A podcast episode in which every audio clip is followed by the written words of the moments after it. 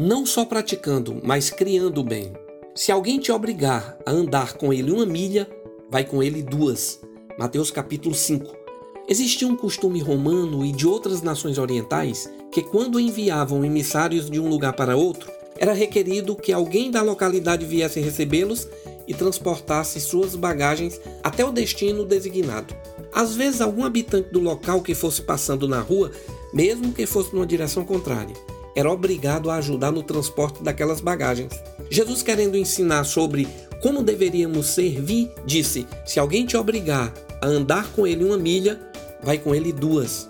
A primeira você teria que ir por obrigação, mas a segunda você iria por generosidade. Parece um ensinamento simples, mas não é. Tem a mesma complexidade do ensinamento de Jesus quando diz que o servo bom e fiel é aquele que não faz apenas o que se manda. Lucas registrou no seu evangelho, no capítulo 17, que diz: Assim também vós, depois de haverdes feito quanto vos foi ordenado, dizei: Somos servos inúteis, porque fizemos apenas o que devíamos fazer.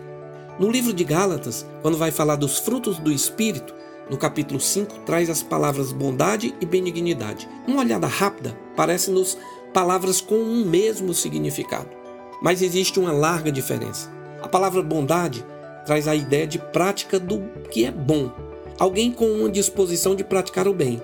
Já a palavra benignidade traz a ideia de maquinação do que é bom, alguém com uma disposição de maquinar, tecer, criar situações para promover o bem. O antônimo de benignidade é malignidade, maquinação do mal. Precisamos desenvolver esse fruto do espírito nas nossas vidas. Precisamos desenvolver a nossa capacidade de maquinar o bem. Imagine um marido acordando pela manhã e dizendo: Preciso pensar o bem que vou fazer à minha esposa no dia de hoje. Ou a esposa pensando qual o bem que ela poderia criar para deixar seu marido mais feliz. Ou o filho que acorda e pensa: qual o bem que eu poderei fazer para deixar meus pais com mais paz de espírito? Numa sociedade com tanta maquinação do mal, precisamos exercitar a maquinação do bem. Eu quero orar com você. Pai, não queremos fazer apenas aquilo que nos mandam fazer. Queremos não só praticar o bem quando temos a oportunidade de praticá-lo.